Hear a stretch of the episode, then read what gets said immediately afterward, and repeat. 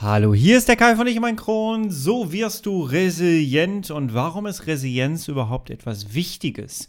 Darüber reden wir heute. Bleib dran, wir hören uns auf der anderen Seite des Intros wieder. Bis gleich. Ich freue mich auf dich.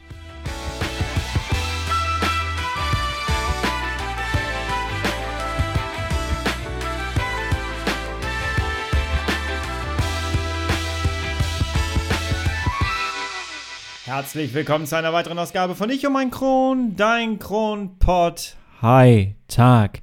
Ich hoffe, es geht dir gut. Ich hoffe, du bist schubfrei. Ich hoffe, du bist schmerzfrei. Ich hoffe, du bist sehr gut durch die letzte Woche gekommen. In der letzten Woche haben wir über die Akzeptanz gesprochen.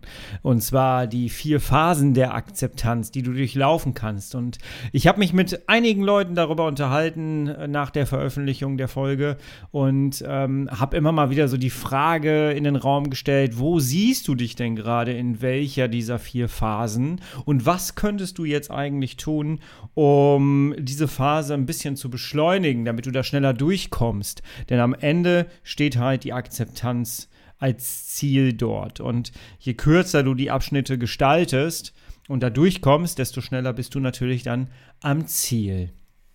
Ja, heute möchte ich ganz gerne mit dir ein bisschen einen Schritt weiter gehen. Und zwar möchte ich mit dir gerne über die Resilienz sprechen. Denn ich bin ein großer Freund der Resilienz, denn es hat mich tatsächlich selber auch, ähm, ja, plötzlich positiv erwischt. Das erzähle ich dir gleich in aller Ruhe.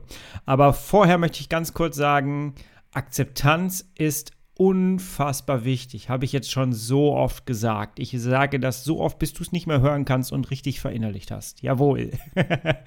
Aber aus Akzeptanz entsteht dermaßen viel. Ein Selbstbewusstsein. Es entsteht daraus Handlungen, Lösungen, Lösungsdenken und letztendlich auch die Resilienz. Denn die Resilienz entsteht durch Akzeptanz, sich anpassen, die Anpassungsfähigkeit und das Lösungsdenken. Und das ist super spannend. Aber lass uns doch erstmal da reingehen. Ich erzähle dir jetzt mal persönlich, wie ich gemerkt habe, dass ich plötzlich durch meine Geschichte viel, viel resilienter geworden bin. Das ist super spannend. Lass uns da mal reingehen und dann gebe ich dir auch mit, wie du das für dich umsetzen kannst. Tough times never last, but tough people too. Ja, ich muss ganz ehrlich sagen, mit dem Thema Resilienz habe ich mich früher nie beschäftigt. Ähm, das hat mich nie so angefixt und ich muss auch sagen, dass das in meiner Ausbildung nie wirklich vorkam.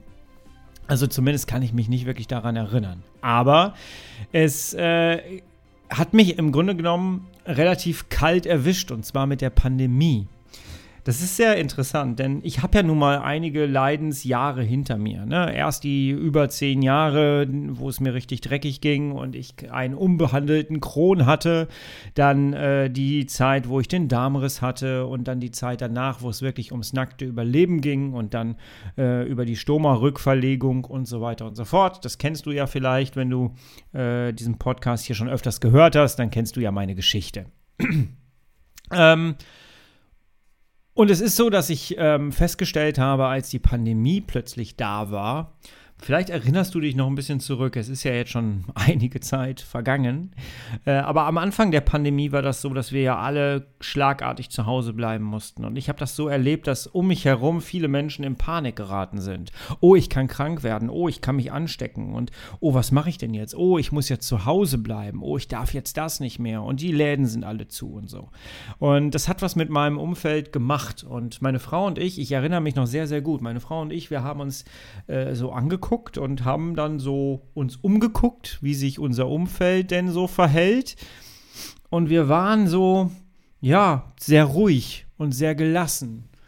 Und wir haben beide dann so für uns dann festgestellt, naja, was soll uns denn jetzt noch passieren? Vor zwei Jahren ist ja unser Leben komplett explodiert. Und jetzt explodiert gerade offensichtlich die kleine Welt äh, der anderen Menschen.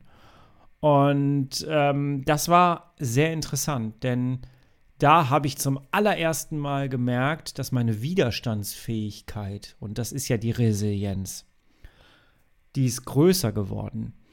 die ist stärker geworden. Und das ist so interessant, denn dadurch bist du stressresistenter. Also ich war nicht so gestresst wie viele Leute um mich herum in der Zeit. Und dann bin ich in dieses Thema doch mehr reingegangen. Und es gibt mittlerweile so Apps. Ich kann dir mal eine sagen. Warte mal, ich gucke gerade auf meinem Handy. Ich kann dir eine sagen, die ich gerade nutze. Ähm, die heißt Welltory. Also W-E-L-L-T-O-R-Y. Die kriegst du, ich rede immer für iOS, ne? Gibt es aber vielleicht auch bei Android, musst du mal gucken. Die äh, App kann dir sagen, wie resilient du bist. Anhand von Werten, die eingegeben werden, anhand von deinem Daumenabdruck, den du da machst. Guck dir die gerne mal an. Und bei mir steht tatsächlich durchgehend immer Resilienz 100%. Und das finde ich schon ziemlich bemerkenswert, muss ich sagen. Denn ich war früher vor dem Darmriss definitiv kein resilienter Mensch sondern ich war jemand, der, der sehr emotional war, der sehr ja, Dinge sofort erledigt haben möchte. Sehr ungeduldig war ich, ähm, wobei ich jetzt nicht sagen möchte, dass ich heute so unfassbar geduldig bin, aber ich merke, dass sich da doch etwas getan hat durch meine Geschichte. Aber muss ich jetzt jedes Mal etwas total Schlimmes hinter mich bringen, um resilient zu werden? Ich meine, es ist ja so, dass Dinge von außen, die prägen uns. Das ist so. Ja, unser Umfeld prägt uns, Dinge, die wir erlebt haben, prägen uns. Wir verändern uns, wir entwickeln uns. Und das, was wir hinter uns gebracht haben, macht uns auch meistens immer stärker. Und natürlich entsteht da auch so eine Erfahrung, wo man dann sagt, naja, komm, was hat mich, was, was kann mir das jetzt noch anhaben, nach dem, was ich hinter mir habe? Und genau da bin ich gerade. Ich habe eine zweite Chance bekommen. Ich habe die zweite Chance, glaube ich, ganz gut genutzt. Ich zahle gut in mein Karma-Konto ein. Ähm, was soll mir denn jetzt, nach dem, was wir hinter uns gebracht haben, eigentlich noch passieren? So, jetzt war die Frage, muss mir sowas Schlimmes passieren, damit ich resilienter werde? Ich glaube, nein. Ich glaube, dass man das gut trainieren kann. Und ganz ehrlich, du musst nicht immer einen Darmriss haben. Wenn du mir hier zuhörst, hast du wahrscheinlich eine CED, weil sonst wü wüsste ich nicht, warum du mir hier zuhörst. Du bist natürlich herzlich willkommen, aber, äh, ne, aber äh, du weißt, worauf ich hinaus will. Du hast schon eine CED. Und du kannst dir jetzt einfach mal ein Blatt nehmen oder später ein Blatt nehmen, einen Stift nehmen und schreib einfach mal fünf Minuten lang auf, was du durch deine Krankheit, die, das, die letzten zwei Jahre alles erlebt hast und was dich wirklich beschäftigt hat und was wirklich schwer war. Mach das einfach mal. Setz dich hin, mach einen Timer auf dem Handy, fünf Minuten und schreib einfach auf. Nicht lange nachdenken. Was hat dich in den letzten zwei Jahren so richtig mit deiner CED beschäftigt? Was war wirklich schwer? Was hast du geschafft durchzustehen? Schreib das mal auf und dann hast du das direkt vor dir, schwarz auf weiß.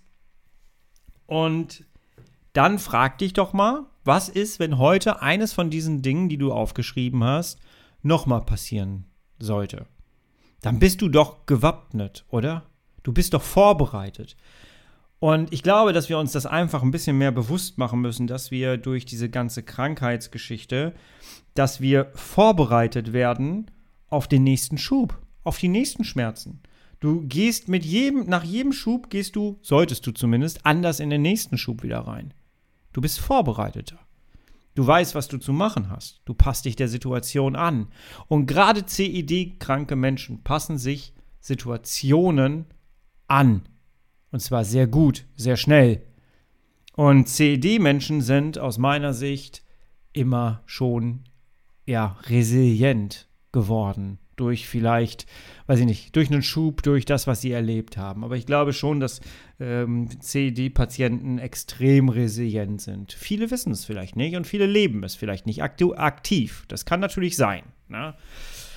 Aber ist jetzt Resilienz ein Zustand oder ist das ein Prozess, der immer am Laufen ist? Ich glaube, es ist kein Zustand, sondern es ist ein Prozess. Ich glaube, dass, dass Resilienz etwas ist, was wir ähm, werden können, was wir steuern können, was wir trainieren können, was wir äh, durch so verschiedensten, äh, durch verschiedenste Übungen auch wirklich uns, uns draufpacken können. Es ist im Grunde genommen so wie ein, ein Bambus, der im Wind steht. Jedes, je nachdem, von wo der Wind kommt, schmiegt sich der Bambus immer schön in den Wind mit rein und geht so mit und so bleibt er stabil und bricht nicht ab und kann sich selbst erhalten. Und ich finde, das ist ein ganz schönes Bild, gerade auch für uns CED-Patienten. Wir haben die Fähigkeit, äußere Einflüsse geschehen zu lassen und uns da anzupassen. Weißt du, wie so ein, wie so ein Bambus, der sich in den Wind reinlegt und mit dem Wind geht. Und genauso ist das im Grunde genommen auch bei uns äh, mit unserer Erkrankung. Ganz, ganz wichtig ist aber, es gibt so sieben Säulen der Resilienz, die kannst du gerne mal googeln, die gebe ich dir jetzt nicht, wie, nicht alle wieder, aber ähm, wenn du dir meinen, meinen ganzen Content anschaust, dann wirst du sehen, dass ich ähm, eins, zwei, drei Sachen aus diesen Säulen immer in meinen Content, in meinen Begleitungen, in meinem Coaching mit reinnehme. Das ist einmal die Akzeptanz. Du kennst meinen Spruch, akzeptieren statt resignieren. Einmal die Lösungsorientierung. Die solltest du bei mir kennen und entdeckt haben, wenn du mir folgst. und einmal die Selbstreflexion. Auch die ist ähm, in meiner Arbeit sehr deutlich. Die wird dir vor allem dann äh, entgegenspringen, wenn du zum Beispiel wirklich bei mir im Coaching bist. Da gehe ich sehr stark auf die Selbstreflexion, denn ich reflektiere quasi mit dir. Ich leite dich so ein bisschen dann an in den Gesprächen. Ne? Das sind so die drei Säulen, die ich von den sieben Säulen der Resilienz eigentlich immer in meine Arbeit, in meinen Content mit einbaue. Denn je resilienter du bist, desto achtsamer bist du am Ende auch wieder mit dir selber, mit deiner Situation und die Fähigkeit, sich schnell anzupassen. Das muss ich ganz ehrlich sagen, das, das, das ist so interessant, denn ich reagiere heute auf Situationen, die in mein Leben reinkommen, wo ich sage, ey, da muss ich jetzt drauf reagieren und ich will das gar nicht. Ich bin so schnell heutzutage in der, in der Akzeptanz. Es dauert manchmal immer ein, zwei, drei Tage. Habe ich beim letzten Mal ja auch gesagt, ne? Aber dann passe ich mich dem an. Das hätte, das hätte ich vor, vor dem Darmriss so einfach nicht hinbekommen. Stell dir vor, du verlierst morgen deine Wohnung. Wie würde es dir innerlich gehen? Wie würde es dir emotional gehen? Könntest du dich dem anpassen? Oder denkst du in Problemen? Denkst du in Lösungen oder denkst du in Problemen?